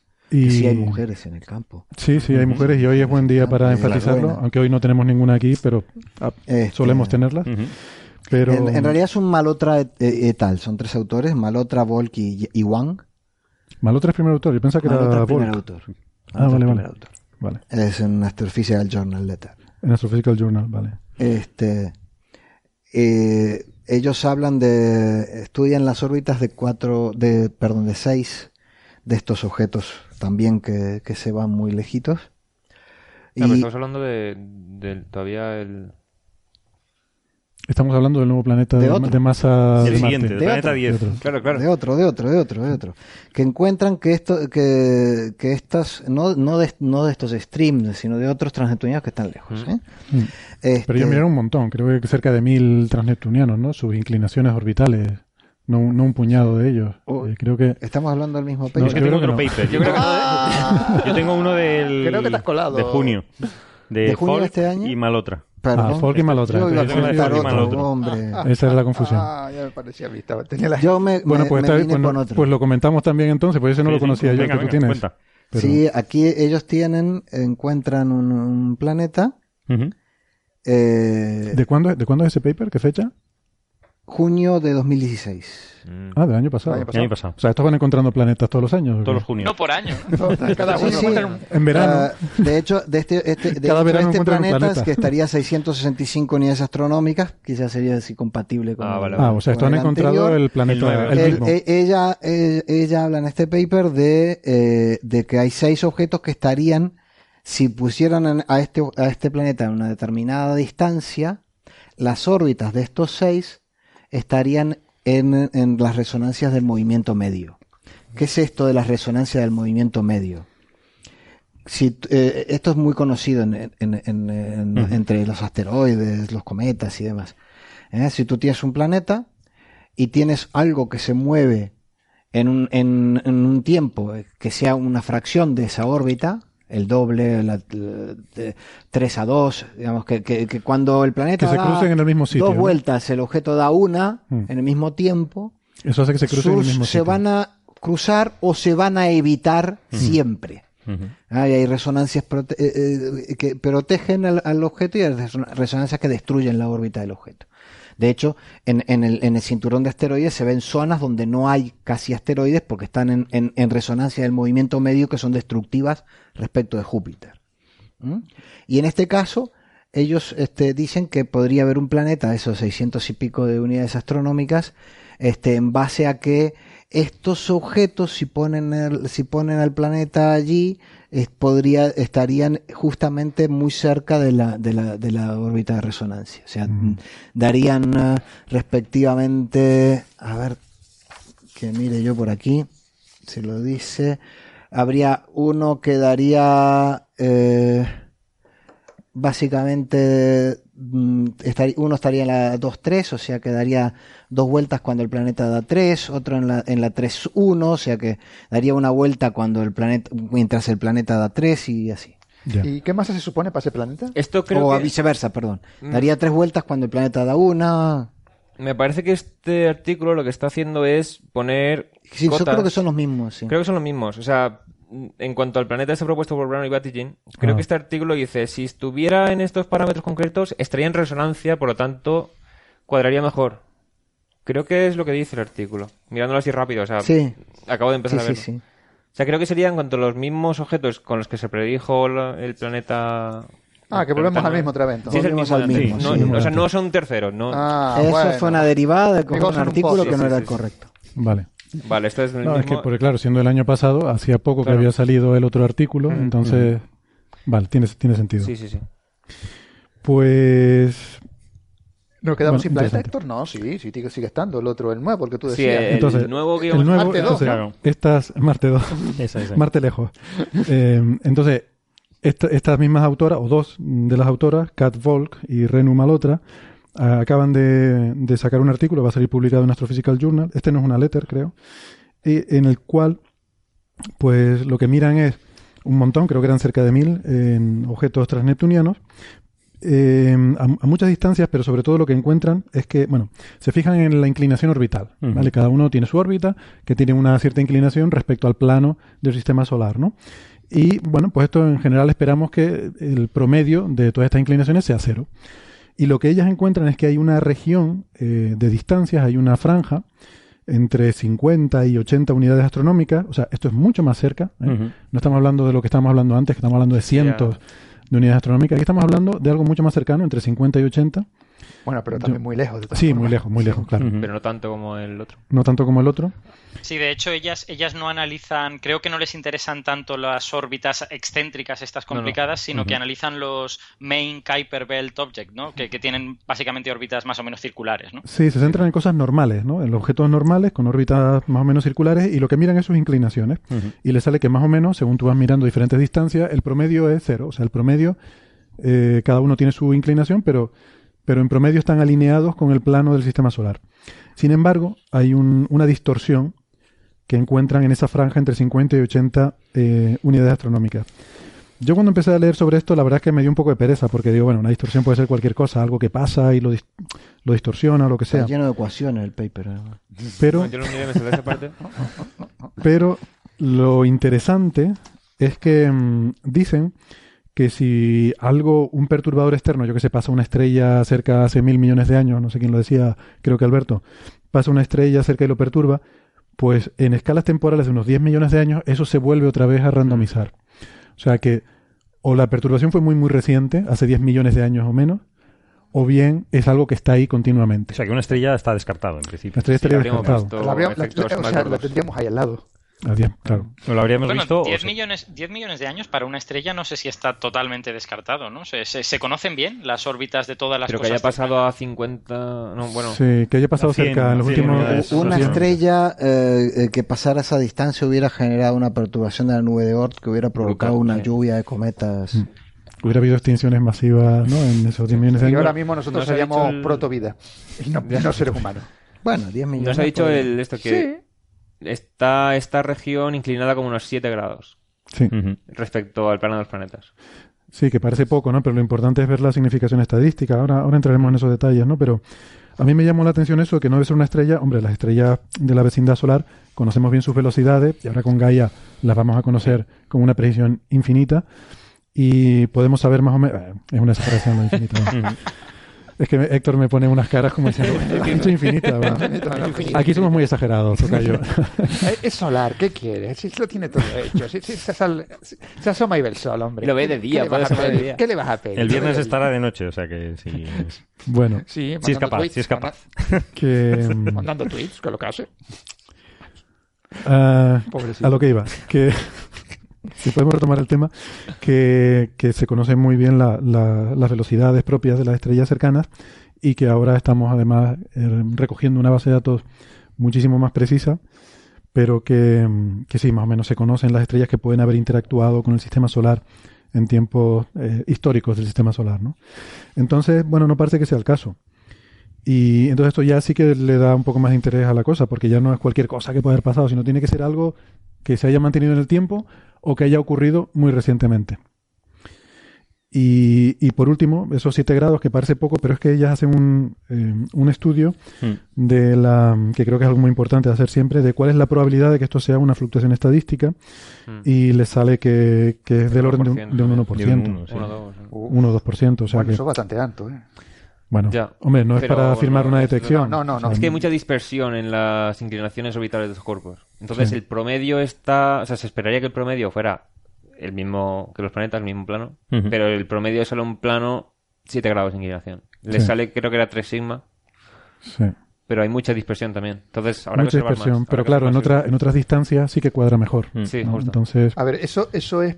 Eh, no, no es una, volvemos, no es una demostración, no, No. están demostrando que hay un planeta, te da pie son que hagas más indicios. No, no, de Sí. hecho, de hecho no, ellos no dicen, No hacen el cálculo. dicen ¿no? eso. ¿no? O sea, hace un cálculo Le dice, analítico. eh, eh, discutimos algunas posibles explicaciones para esta desviación que encuentran que está cerca de 3 sigma de discrepancia, o sea que estamos casi en, el- en el- en Casi en el umbral. en el casi. umbral de, de detección, incluyendo la posibilidad que un relativamente cuento eh, cercano, a distancias menores que 100 un- eh, unidades, eh, un planeta relativamente cercano, a menos de 100 unidades astronómicas, con semilla mayor de menos de 100 unidades, astronómicas, en la parte exterior eh, del sistema solar sea responsable de, este, de esta desviación. Mm. ¿Vale? O sea, Sí, da un rango, ¿no? Yo Pero el creo artículo que... principalmente es la detección de esa inclinación. de esa inclinación. sí. No es como el de Brown y Battagin, que era las simulaciones Sí. para generar. Entre 0,1 y, y 1,1 o 2 masas de Masa Marte. de Marte. O sea que hay un rango, hay un rango de, de, objetitos de planeta no... Bueno, de todas maneras... Una masa planetaria invisible. O planetoide. O planetoide, sí. Sí, puede ser. No, no sé si esto os parecerá una, una, tontería, pero yo, este, yo tengo un sesgo muy tonto por, se, para la masa de los planetas que ha de haber más allá de Neptuno. Y esto de que sea más o menos de la masa de Marte nos parece que es como muy poco. O sea, en plan de, joder, si hay algo ahí fuera, pues tendrá que ser un gigante. Hombre, lo es que más pasa... probable que sea pequeñito si está ahí en el cinturón de Kuiper. Va, y lo que pasa es que me, una masa nadie, de Marte, de la composición ahí. de Plutón, fíjate, la, la densidad es de Marte claro. está la densidad media, ¿cuánto están? Tres, bueno, tres y pico. Es una cosa con la que me despierto todas las mañanas pensando, ¿cuánto es la densidad de...? Sí, tres, y, y la densidad de Plutón anda en una, sí, sí. en un gramo, o sea, en cuanto a masa, si, si, vamos, que el volumen tiene que el ser bastante mayor. Pero tiene dicho... que ser por lo menos unas 3, 4 veces mayor en sí, volumen. Y, y han... Esto no es mucho más diámetro que Marte tampoco. Volumen de 3, 4 veces mayor. Pues sí, pero, pero de todas maneras no creo, no creo tampoco que se espere que esos planetas se hayan formado ahí si es que están ahí, ¿no? O sea, porque puede, son cuerpos muy grandes para... Puede. Resulta que tienes un montón de cuerpos pequeños y vas a tener de repente uno gigantesco. Es un poco... Marte son 6.000 kilómetros de diámetro. Marte ¿no? es, la masa de Marte es el 1% de la de la Tierra. Hmm. Ponía en el paper. La de Plutón era muy menos que la de la Luna, muchísimo menos. O sea, Plutón tiene 2.000 de diámetro, Marte tiene 6.000, supongamos eh, que te, sí. pueda tener 8.000 kilómetros de diámetro. Tampoco es tan. Bueno, a lo mejor fue loco. expulsado a esa región. No, que tiene no, pinta se puede de eso. formar si en acaso, esa región. Si acaso tendría pinta de ser una cosa pulsada, hablando totalmente de la ignorancia y desde lo que yo veo. Pero yo estoy con Alberto en este aspecto, que es una porquería de esa ahí. Uno esperaría una cosa gorda, de verdad. De todas formas, el paper Sí, lo, dicen. lo mío es también desde la ignorancia total. O sea, nada, nada científico aquí. En el paper dicen si tiene. Si refleja 50% de la luz que le llega. Eh, hay zonas donde lo habríamos descubierto ya. Entonces dicen, Mm. si está un objeto así Eh, igual de brillante, estaría en la zona del centro galáctico. Vamos, O sea, pero es que, en es la zona menos que, observada. es que eh, si es un objeto tan masivo, eh, su- eh, seguramente será un objeto que tenga, y, y de hielo, Claro. ser- y como hemos visto con Plutón, será un objeto con un montón de actividad, eh, probablemente con una superficie muy fresca, un albedo altísimo, Sí, sí. Este, y, y como hemos visto, todos los, todos los transneptunianos grandes son objetos que tienen un albedo altísimo. Y ya vimos en Plutón por qué, simplemente porque el hielo Pero se está Plutón brilla refrescando. más que Eris, por ejemplo. Plutón brilla más que Eris, pero Eris está a 100 unidades astronómicas. No, Eris estaba. Eris está en el afelio, casi 100, Eris, 90. Eris está súper lejos, sí, sí. a 90 unidades Sí, astronómicas. pero me refiero de. de- Entonces, de ahora albedo. mismo no Me creo que de esté albedo. muy activo, que digamos. De todos modos, eh, Eris tiene un albedo muy alto. Eris, eh, Eris, Etna, eh, Makimaki, eh, Haumea. Son todos objetos de, de albedo Sí, muy pero, alto. pero Eris, o sea, se pensaba que iba a ser un tamaño más grande que Plutón, pero físicamente es. Eh, pero estamos hablando- ligerísimamente más pequeño. O sea, Eh, tiene más masa, pero para la masa que se, tiene. se brilla esperaba que fuera un poco más grande Mm. y ahora parece que es ligerísimamente menor, pero cambia un 5% del albedo y ahí tienes la diferencia. Claro. Ahí, eh, bueno, yo no sé qué, qué valor de albedo habrán usado aquí, pero ellos hacen una estimación que también me pareció muy, muy interesante de, de cuál es la probabilidad que si esto existiera se hubiera detectado ya. Pues claro, si, si es una probabilidad muy alta, pues esto no tiene sentido, ya se sabría. O si es muy baja, dice, bueno, pues qué pena porque va a ser imposible detectarlo, ¿no? Y a ellos les sale, insisto, claro, esto dependerá de qué números pongas, en particular con el albedo. Pero bueno, no te va a variar a órdenes de magnitud, te variará un, un factor 2 arriba o abajo. Dice que lo estiman de aproximadamente un 30%, la probabilidad de que con los surveys que hay se hubiera detectado. Sí, eso básicamente porque objetos como Plutón o más masivos no se han buscado todavía en toda la parte del cielo precisamente por el hemisferio sur. Porque ahí se está empezando desde hace relativamente poco. Eso ya estaba Brown también diciendo cosas hace años. En plan, Sí, pero de- Brown hablaba de que podrían haber como, como Eris y Makimaki y demás, dos o tres objetos en el hemisferio sur. Claro. Que de hecho, además, con los surveys que se han hecho, no han no, No, no, los han visto tampoco. O sea que eh, este objeto tendría que ser bastante más brillante. Sí, sí. Deberían haberlo visto. Muy bien, pues si les parece, mm, entonces pasamos de tema. Ya ven que seguimos aquí sin Perdón por conclusiones el claras. error tonto. eh, Ah, no pasa Con nada. el paper. En el No, pero está bien, así nos hemos enterado de algo más. Yo no conocía ese trabajo. O sea que... Habría estado interesante haber tenido aquí un par de cuchillos para que ustedes se pelearan por el albedo ahora. Habría, molado. No, por eso, por eso traemos comida de comer con las manos. Yo ya ¿no? vengo muy peleado hoy, lo siento. Así has tenido muchas peleas. Deja el Twitter, te lo tengo dicho. Sí, es que Hazte una, Internet- cuen- hazte una cuenta- una cuenta falsa como hacemos todos para insultar. No, no, no. Yo ni, Habla por ti. Yo no hago eso tampoco. Oye, yo, ¿eh? tengo ¿Tú una. no? Titular Héctor Socas tiene cuentas falsas para insultar. búsquenla, búsquenla. bueno, eh, recientemente fue el día del asteroide, el día 30 de junio. Ah, Vamos a seguir hablando de cositas Day. pequeñas. Vamos a ir hablando de cositas pequeñas. eh, Pero si te callas, te parece tan pequeño. Sí, sí. Claro, potencialmente apocalíptica, Bernabé. Em, ¿Dónde va? creo que tienes que ver más ciencia ficción para realmente apreciar estas cosas. Y lo que me ha dicho. Entonces- Uy, ¿qué me ha dicho? Uh, Bueno, aquí debo- los oyentes ya lo saben porque Ujú. Conocen tu trayectoria, pero Bernabé sabe mucho más que yo de ciencia ficción. Bueno, el florero que tengo en la oficina sabe más que yo de ciencia ficción. Pero, Tira adelante. claro, algunos teníamos que estudiar. Eh, bueno. Si Oye, yo- empe- si- empezó él. Si yo hablara. bueno. Eh, ¿Qué estaba yo diciendo? Pues El eso, que fue el, día del el astero- el día del asteroide y con motivo del cual pues se celebraron eh, una serie de actos. Pa- parece que va cogiendo más repercusión, ¿no? Ya hemos, aquí en Coffee Break ya hemos celebrado, creo que este es el tercer Asteroid Day que celebramos y me da la impresión de que tiene cada vez más repercusión, lo cual está muy bien. Ujú. Yo Y- quiero proponer el Día Internacional sin Día Internacional. Ay, sí, por bueno, favor. eso, eso Eso va a es ser imposible. imposible. Imposible. Yo me lo voy a Por, pedir. por definición ya es imposible. Es imposible Claro. por definición. es una contradicción. Bueno, pues yo quería decir que se organizaron una serie de eventos, el más importante en Luxemburgo, donde hubo una serie de paneles de discusión de expertos que se retransmitió en directo por internet. Y ahí había gente, pues vamos, como, como Brian Cox, eh, como, ¿cómo se llama este? El de la Oficina de Defensa Planetaria, siempre me el nombre, Rusty, nombre tiene, un apellido, Rusty, ah, lo tengo aquí apuntado, Schweik- Schweikart, creo que se pronuncia así, espero que se pronuncie así, si no- Schweikart. Rusty, Rusty, nuestro amigo Rusty. yo antes de morir quiero ser eh, quiero estar en la es- esa de defensa de oficina no, oficina de defensa, De defensa planetaria. planetaria. ¿Cómo, cómo es el Sí, apellido, creo- perdón? Schweikart, Schweikart, Qué mal que eres. creo que es un señor muy majo. No Eh, es Skenny. ex astronauta, ex eh, piloto de fuerzas aéreas. y Obviamente, tal, si, y que- si está la, def- la defensa, en la oficina de defensa De defensa planetaria, tiene que planetaria. ser, vamos. Estoy seguro que algún día habrá una película en la que salga un personaje que se llame Rusty. Pasa una cosa de Bueno. Lutía ya por último. Sí, se, se me ha notado, ¿no? Nació. Nació. Bueno, En el 35. eh, pero entre esos científicos ilustres hay uno conocido además por los oyentes de este programa, que es nuestra amiga Julia León, Ilustrísima. ilustrísima, Ilustrísima, sí. eh, ex eh, doctoranda de Javier Licandro. Sí, y- ¿Cómo crecen los niños? La jefa. cómo crecen los niños, la jefa. Em, compañera nuestra aquí en el IAC. La verdad es que, o sea, es impresionante. Yo saqué algún pantallazo y lo, lo compartí por ahí en redes sociales, Ujú.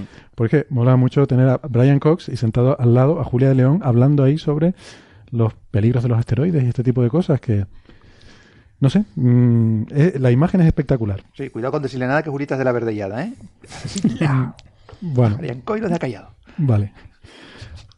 Eh, bueno, vamos a seguir con la Yo oficina puedo de decir en mi defensa que he tenido dos estudiantes, eh, tres estudiantes mujeres, las tres han terminado la tesis y las tres siguen trabajando conmigo, así que tan malo no debo ser. No. No, Bueno. Sí, sí. Y la- soy tan malo como me A. Noemí la hemos tenido también en el programa, tanto a Julia como a Noemí. Bueno, pues eh, nada, se- se- la- la- o sea, el tema de este día es concienciar un poco a la humanidad de que vivimos, pues eso, con un peligro inminente de que cualquier día nos cae un, un asteroide encima y acaba con la civilización. Hombre, no es probable, no es probable que ocurra mañana, Mm. pero algún día ocurrirá. Hombre, pero Eso eso, salió en la prensa también. Dice, no, es que en algún momento va a caer. Eso no es decir nada. Eso está claro. En algún momento va, la no, Tierra va a es dejar de importante que la gente lo sepa. Sí, es, que, pero- no, es que la gente no tiene ese, Pero esa quizá habría que usar pero argumentos momento con datos, ¿no? Pero En algún de- momento a lo mejor son dentro de mil millones de años. Claro. Bueno, Quizá habría Entonces, que o sea, no, afinar. no son miles de millones de años las escalas de extinciones masivas por asteroides, ¿eh? son menores. Eh, Es cierto que, bueno, son millones de años, pero pero tiene- no, para que sea una cosa que nos extinga de verdad tiene que ser muy gordo. de todas formas tampoco hay que llevar al límite de la extinción para, No, no, para que nos eso. tenga que preocupar. O sea, hay muchas cosas que no nos extinguen y estamos obsesionados y ya no se puede llevar un portátil en un avión en Estados Unidos, en algunas aerolíneas. O sea que, De todas formas, o sea, el tema de la incertidumbre de no saber cuándo va a caer es que se podría solucionar. exacto, Y en parte este día es por estas cosas. exactamente. Gracias por reconducir la, la conversación a un, a un in- Sí, yo ni me acordaba de que estábamos hablando. Entonces se trata de concienciar a la gente que esto existe y de tomar medidas. A mí es que me impresionó mucho, me dejó muy impactado la charla que este señor dio en Starmus, Ujú. Rusty. Porque... mm, eh, ¿Rusty cuál? Ya, ¿eh? Ya. Ya está. Schweikart. Eh, me gustó mucho su charla porque dijo una cosa en la que yo no había caído. Y es que no se trata solo de tener los medios para deflectar un asteroide.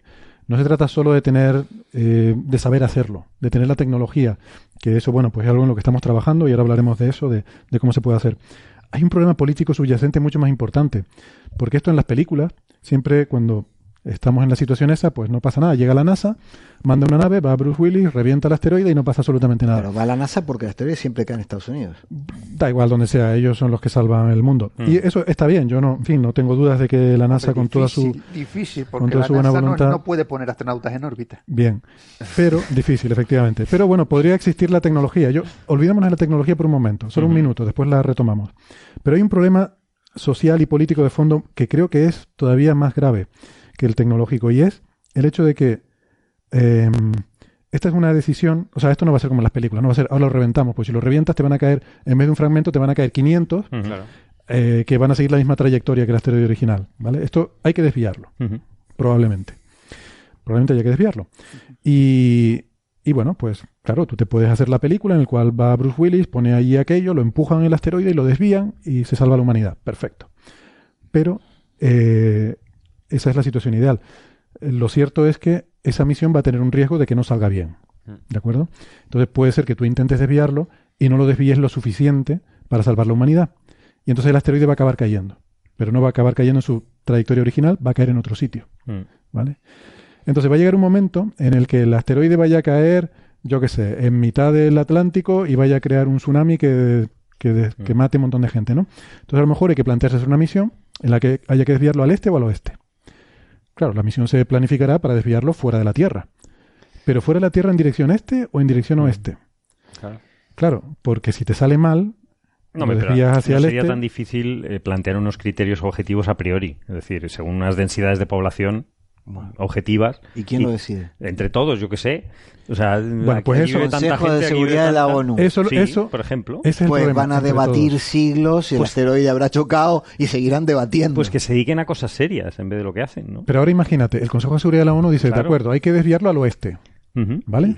Entonces eso le llega a la NASA. Imaginemos que la NASA es la que tiene que Y hacerlo. no quiere. La NASA, Estados Unidos lo vetará. la NASA, la NASA obedece a su presidente, No, no, a la claro. ONU. Claro. Ujú. Y el presidente dirá, de eso nada, lo vamos a desviar para donde yo diga. Eh, Entonces, eh, es que, eh, vamos, lo, que va a ocurrir es que se, se lo va a desviar para donde diga quien tiene la tecnología para desviarlo, punto. No Exacto, por eso- por eso- lo construye un consorcio internacional o no van a hacer ningún caso a la ONU, lo va a decidir el país. Claro, el país claro. obviamente. Exactamente, eso es justamente lo que decía este hombre en la charla. Por eso necesitamos una oficina internacional que sea quien tome la decisión y quien la ejecute. No puedes depender ni de la ESA, ni de NASA, ni de la Fuerza Aérea de Estados Pero Unidos, ni de entonces Rusia. tendrás que tener una agencia espacial eh, de- bajo Tienes la égida del gobierno del mundo que no existe. Exactamente. Sí.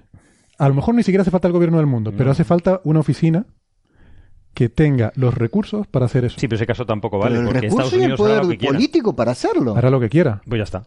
Pero si va a esta oficina y ellos tienen su... o sea, la, la cuestión es que no tienes por qué encargárselo a un país. Ya, pero ¿quién va a hacer La caso? cuestión a- es que- La oficina hará caso a la a flota mayor del mundo, al, al ejército mayor del mundo. Yo voto por el Claro, y- laboratorio y de tendrá, tendrá, su, tendrá su plataforma de, de despegue en algún país.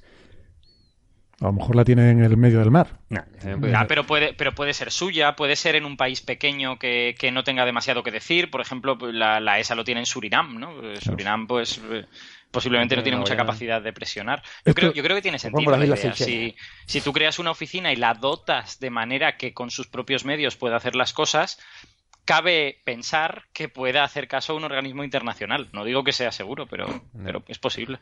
De hecho, yo creo, mm, esto no lo dijo así, ¿no? Pero porque él, tal como lo planteaba, era dentro del paraguas de la ONU, pero yo creo que esto tendría que ser algo independiente. O sea, esto tendría que ser los superhéroes de Marvel que están ahí y que no, El agua no de dan la ONU, nadie. vamos, si la ONU no Y- se ponen de acuerdo en nada. Por eso. No, por Cuando el, el- el Consejo de Seguridad dirá, se va para el oeste, Estados Unidos dirá, veto. Entonces lo dirán, entonces va para el este, China dirá, veto. Y ya No, está. si, si lo llevas a un problema, problema político no vas a lograr una solución, eso está claro. Tiene que ser un problema científico, que se quede dentro de los científicos de todos los países. Y eso sí que van a ponerse de acuerdo en algo. Pero da igual que se pongan de acuerdo los científicos. Al final alguien tendrá que lanzar una misión a ese asteroide. Son y los ese científicos alguien, los que deciden cómo se y lanza. y ese alguien quién va a la ser. lanzará el país Ya, que tenga ellos- la ellos no tecnología para dinero. lanzarlo y hará lo que quiera. No, claro. Claro. Si no hay Eh, dinero. Por eso, en realidad, también hay que poner énfasis en detectar estas cosas cuanto antes. Eso es lo más importante. Eh, será menos costoso, habrá menos... O sea, no será un país con el diseño del mundo en sus manos, sino que si queremos desviarlo yo qué sé, 10 años antes, a lo mejor una mi sencilla pequeñita poniéndola al lado ya empieza a hacer la desviación suficiente como para que 10 años después. Pero eso se trata de las misiones que estaban planeadas, ¿no? Pero hay que ¿Cómo, está el tema? Pero, pero es muy sencillo. Si no queremos dejar la decisión exclusivamente en lo que quiera hacer el presidente de Estados Unidos, si queremos que Europa pinte algo, tenemos que invertir.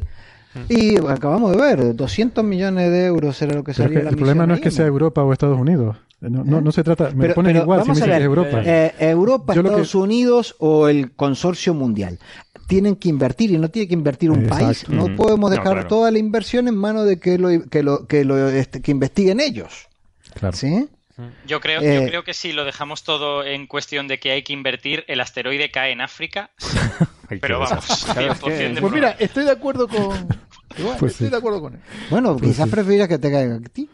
Eh, Quiero decir que hay que, hay que crear una, una, empresa, no una empresa como, como compañía, sino eh, un, un, esfuerzo internacional que, que, esté más allá de la capacidad económica de tal o cual bloque, porque de lo contrario siempre va a haber regiones pobres que van a estar perjudicadas por todo esto. Debe ser algo independiente de los países, es mi punto. O sea, tiene que ser, y yo creo que es como ellos lo están planteando y me parece que es súper importante, porque bueno, la tecnología para desviarlo tarde o temprano la tendremos. No, la cuestión es, si lo pillas bastante lejos con un empujoncito que le des, como decía Héctor, el otro Héctor, el, eh. el que sabe. Eh, oh. por, lo de, por lo de antes de la ciencia ficción. Claro.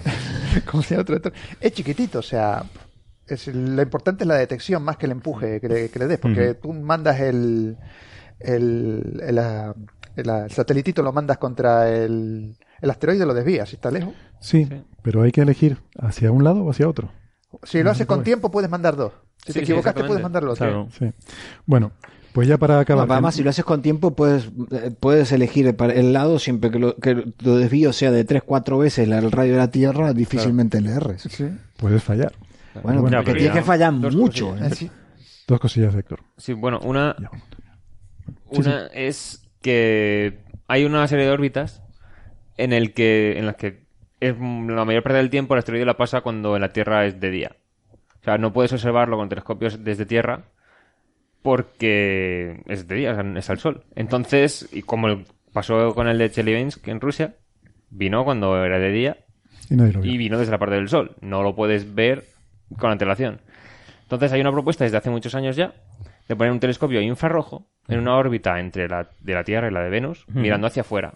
Entonces, un montón de estos objetos que vendrían del lado diurno por sorpresa, los puedes detectar con antelación. Que esto es algo importante y todavía no, no se pone en financiación. Ha, habido varios intentos y nada. Vale, esto se pondrá cuando nos caiga uno y nos cause un, del orden de 4 o 5 megamuertos. Entonces ya. el problema es que, como hay que poner dinero a largo plazo, y este cae uno y a, los y, a, las dos semanas ya la noticia ya es vieja pero te digo no no y ya estamos ocupados con otro problema y nos causa un megamuerto dos megamuertos tres megamuertos pues entonces sí tenemos, sí que lo ponen. Mm. Sí, tiene que pasar. Esto como dice la, el refrán, ¿no? A los, a los, dos meses la noticia vieja. A dos meses tan Tiene que pasar en el mundo civilizado, entre comillas. Pero igual que tenemos sondas que van a ir al Sol, sondas que van a ir a Mercurio. Es que, no sé, no es tan costoso poner un telescopio ahí. No, no es tan costoso. pero por eso es importante que haya estos actos de concienciación. ¿no? Volvemos ya y cerramos el círculo. que Se trata de eso, de que la gente se dé cuenta de que esto es un tema importante. El de DART y AIM. Sí, sí. Ya lo, lo dejaremos para otro programa porque hay misiones previstas para, para intentar eh, estudiar cómo hacer eso, demostraciones tecnológicas, se, está intentando. Y bueno, básicamente iba a ser una colaboración entre NASA y ESA y la parte de la Agencia Espacial Europea la han cancelado. Mm. Y la mm. NASA sigue con su parte, pero iba a ser muchísimo mejor con la parte de la europea también. Entonces, este día es importante por esos temas. Porque Volvemos a que hace falta, hace falta y no lo ponen. es que hace falta para prevenir cuanto antes. millones de euros. Que, no es nada, ¿no? 200 millones de euros es eh, probablemente lo que saldrá solo uno de los aviones de casas que le vamos a comprar a Estados Unidos y que ni siquiera sabemos si funciona. Se lo vamos a comprar. Y se van a comprar varios. Teniendo cazas europeos, vamos a comprar los americanos. Ah, esto no lo sabía yo. Qué, interesante. Pues a lo mejor con esos casas puedes ir al espacio y destruir el asteroide. Yo qué sé. Pero no te olvides que el amigo, que el amigo Trump está exigiendo que se invierta más en defensa. Pero bueno, vale. Muy bien.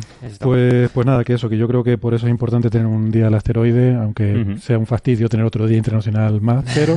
tener ninguno, pero... cero días. Oye, tengo curiosidad, ¿te ha contado Julia algo de la experiencia de, salir con esta gente? ¿Está contenta, no? A ver si la traemos y que nos lo cuente. Muy, muy contenta, sobre contenta, eh, la gente con la cual estuve interactuando y demás, y fue muy, muy interesante. Obviamente, estar sentada al lado de Brian Cox ya eso justifica el viaje, ¿no? Yo qué hago aquí, digo, coño, es que ¿qué hacía Brian Cox sentado al lado tuyo? No, porque él no tiene experiencia ninguna en el sistema, o sea. Sí, porque ah, ninguna, yo, o sea, exactamente, yo. Ah, mira, un científico, ay, al lado tiene Brian Cox. Ah. No, hombre, pero él, él, está para que sea, para que alguien haga la foto, ¿no? Si él no está, nadie hace la foto, esto no sale en la noticia. Exactamente. Es que claro, es también podía haber puesto al otro Brian, que todavía tiene, es más espectacular. Creo que está también detrás de esta iniciativa, Brian May. Sí, sí y Stephen Hawking. We Will Rock You es el, himno, es el himno oficial del Día Internacional We Will Rock You. No, no, es que no es coña, es no, no, por la roca. Me parece muy bien pensado. Muy bien traído. Rock de roca, claro. Qué bueno, We Will Rock You. We Will Rock You. Muy bien, amigos, pues, pues con esto nos despedimos. Eh, les emplazamos para la semana que viene, donde traeremos eh, más noticias, seguro que muy interesantes. Y algún tertuliano serio. Y algún tertuliano serio, lo prometo. La semana que viene traeremos alguno más. Venga, adiós. Venga, gracias. Adiós. Hasta luego.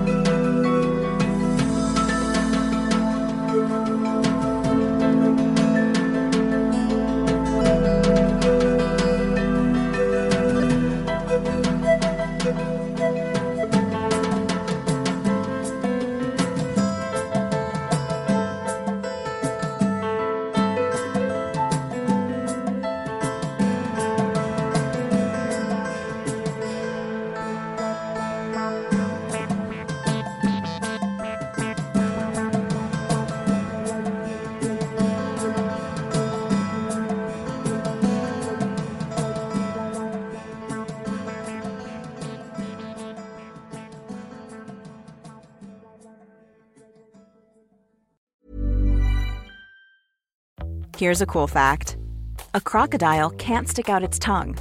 Another cool fact you can get short term health insurance for a month or just under a year in some states. United Healthcare short term insurance plans are designed for people who are between jobs, coming off their parents' plan, or turning a side hustle into a full time gig. Underwritten by Golden Rule Insurance Company, they offer flexible, budget friendly coverage with access to a nationwide network of doctors and hospitals. Get more cool facts about United Healthcare short term plans at uh1.com.